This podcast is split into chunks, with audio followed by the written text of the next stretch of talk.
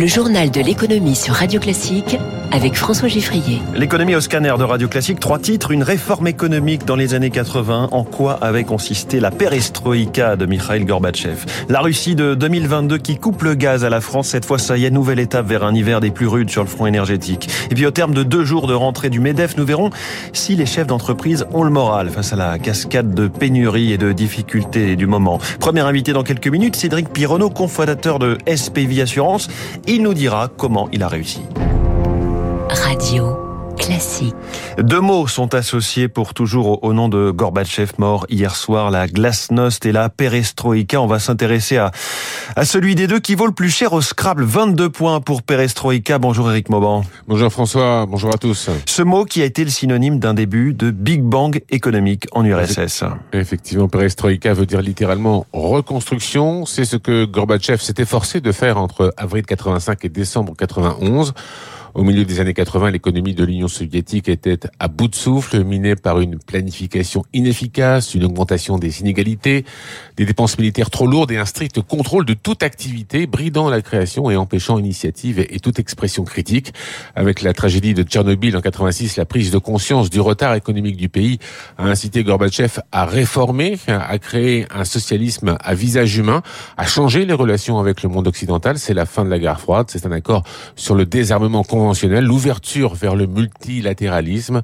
Chaque pays de l'Est peut suivre sa voie, ce qui a permis d'ailleurs la réunification de l'Allemagne. L'Union soviétique euh, n'impose plus euh, par la force. Il s'agit de redonner confiance et d'encourager l'esprit d'initiative. Alors la perestroïka était censée euh, doper durablement l'activité du pays, sauf que quelques années plus tard, la Russie sera plongée dans une grave crise économique. Et oui, il y a plusieurs raisons à cela. D'abord des raisons internes. Hein. Le modèle économique de l'URSS n'était pas prêt à s'ouvrir à l'économie de marché. L'absence de l'état de droit, les dérives mafieuses des structures du pouvoir, des désaccords au sein de l'exécutif ont rendu les réformes inefficaces. Il existe également des raisons externes. L'Europe était prête à aider Gorbatchev, mais pas les États-Unis qui, avec euh, George Bush, ont profité euh, de la situation pour étendre davantage leur influence. À cela, eh bien, il faut ajouter le prix du pétrole, hein, qui à l'époque se négociait autour des 15 dollars le baril, privant ainsi l'URSS de recettes financières suffisantes pour euh, assurer ces réformes. Au final, eh bien, toute une partie de la classe politique russe reprochera à Gorbatchev d'avoir échoué, d'avoir fait preuve de faiblesse, voire même de naïveté dans sa vision d'un nouvel ordre mondial. Son successeur, Boris Eltsine, n'a pas réussi à restaurer le sentiment de fierté nationale. Vladimir Poutine, aujourd'hui, entend bien y parvenir. Merci Eric Mauban, récit de la perestroïka et des difficiles années de la sortie du communisme. Illustration de cette longue crise économique après l'éclatement de l'URSS avec cette question posée en 2001 sur France 2 par Thierry Ardisson à Mikhail Gorbatchev. Est-ce que finalement, c'est terrible à dire, mais est-ce que finalement, les gens vivaient pas mieux du temps du communisme? Э, La plupart de Russes à l'heure actuelle, surtout des jeunes, surtout ceux qui ont, ont une petite quarantaine, ne veulent plus retourner vers le communisme. Quand on leur pose la question quel est le pays où vous aimeriez vivre, ils disent nous aimons vivre dans un pays libre et démocratique. Et je pense que c'est ça la victoire de la perestroïka. Mikhail Gorbatchev sur France 2, il y a plus de 20 ans maintenant, le dernier dirigeant soviétique mort hier soir, c'est bien sûr le gros titre de cette matinale. On y revient très régulièrement jusqu'à 9h. Il est 6h42 et c'est la Russie qui fait la une de l'actualité économique loin des années soviétiques. Moscou veut-elle nous imposer le rationnement cet hiver? La nouvelle est tombée dans la soirée. Gazprom a annoncé l'arrêt total, total de ses livraisons de gaz à la France, précisément à Engie, notre importateur, avec effet quasi immédiat puisque ce sera demain, le 1er septembre. Raison invoquée un désaccord entre le, un désaccord sur le paiement des contrats. Elisabeth Borne, le Premier ministre, a aussitôt déclaré vouloir rassurer les clients d'Engie car le groupe a trouvé d'autres sources d'approvisionnement. C'est vrai que Engie nous disait fin juillet n'avoir plus que 4% d'exposition au gaz russe. Un cap est tout de même franchi hein, avec cet arrêt total. Analyse à chaud d'Emmanuel Autier, associé en charge du secteur énergie chez Bearing Point. C'est dans la droite ligne de toute la façon dont Gazprom a appliqué euh, la géopolitique du gaz de Vladimir Poutine depuis le début du conflit en Ukraine. Ça fait un moment qu'on sait que le robinet va de toute façon finir par se tarir.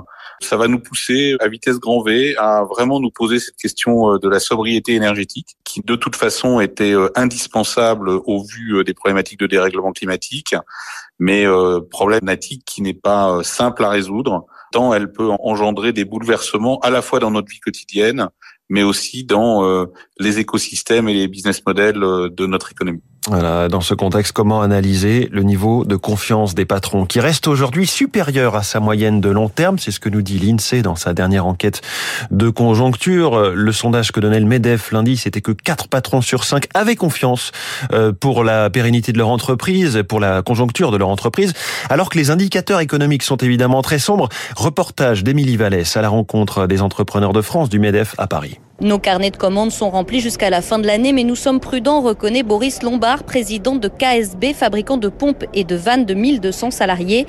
Il y a beaucoup de signaux négatifs, notamment le prix de l'énergie. Le gaz coûte 12 fois plus cher aujourd'hui qu'il ne nous coûtait il y a de cela 3 euh, ans. Et c'est vrai que les équations l'année prochaine vont être difficiles à gérer. On a une inflation qui est euh, historique, on a des coûts de l'énergie qui vont grimper, on va avoir un climat social qui de ce fait va être nécessairement plus tendu. Il va falloir faire preuve de pédagogie, faire preuve de responsabilité. En clair, ce sera difficile d'augmenter les salaires, précise ce chef d'entreprise. Pour Chiara Danieli, directrice générale de la fonderie Bouillet, l'inquiétude est plutôt liée au problème de recrutement. On cherche 20 personnes sur 300, donc c'est important. On ne peut pas produire tout ce qu'on pourrait produire. C'est le chiffre d'affaires derrière et la rentabilité de l'entreprise qui pâtissent un peu. Ça ralentit l'activité de l'ordre de 10-20%. En cette rentrée, Denis Ferrand, directeur général de Rexecode, institut d'analyse économique, sent une certaine fébrilité chez les chefs d'entreprise. En général, la semaine de ma rentrée depuis les congés d'été, je n'ai pas d'appel. Là, j'ai eu des appels tous les jours de la part d'entreprises. Alors, on nous parle de récession aux États-Unis, on nous parle d'une récession à venir en Europe. Qu'est-ce qu'il en est? Et le spectre de coupure de gaz ou d'électricité cet hiver inquiète aussi les chefs d'entreprise. Ah, le MEDEF qui se bat ces derniers jours contre une éventuelle taxation des super profits. Toute la gauche et la CFDT notamment, son secrétaire général Laurent Berger hier dans le journal Le Monde, réclament ce signal politique qui s'appliquerait au groupe ayant fait des profits exceptionnels du fait de la crise et de l'inflation. Mais c'est tout l'inverse de ce qu'il faudrait faire, selon Geoffroy Roux Bézieux, du président du MEDEF Vouloir surtaxer quand ça marche, c'est absurde. Ça donne un signal d'instabilité qui décourage les investisseurs et l'attractivité du pays. Euh, si on fait varier le taux d'impôt en fonction de la profitabilité d'entreprise, on n'est pas sorti de l'auberge. On accuse beaucoup euh, CGA, CGM de faire des super profits puisque le prix du conteneur, vous savez, est monté. Alors, il a beaucoup redescendu, mais il est monté jusqu'à 18 000 dollars le, le conteneur. Mais on a oublié qu'il y a 4-5 ans, c'était 2000 dollars le conteneur et CMA CGM était au bord de la faillite. Donc là, on fait quoi? On fait un taux d'impôt négatif pour rendre de l'argent? Non, ça n'a pas de sens. La fiscalité, elle doit être stable. Plus les règles sont stables, plus les entrepreneurs savent investir. Plus les règles sont instables, moins ils investissent. Et on reparlera de tous ces sujets, notamment aussi la réforme de l'assurance chômage, hein, qui fait grincer beaucoup de dents à gauche, avec le président délégué du MEDEF dans les stars de l'économie à 7h15, Patrick Martin. L'armateur marseillais CMA-CGM, désormais seul en lice pour reprendre le groupe La Provence, notamment son célèbre journal marseillais, après euh, près d'un an de bataille judiciaire, un accord finalement a été trouvé avec Xavier Niel, le fondateur de Free, candidat au rachat. La holding de l'opérateur téléphonique va reprendre à l'armateur les 11% du capital qu'elle détient dans le groupe. CMA-CGM qui sera donc le seul maître à bord. Écoutez ce qu'en pense Alexis Lévrier, historien de la presse et des médias. C'est plutôt rassurant du point de vue de la diversité éditoriale, puisque Xavier Niel a déjà un groupe de presse et possède notamment Nice Matin. Donc c'est toujours mieux lorsqu'il y a plusieurs acteurs.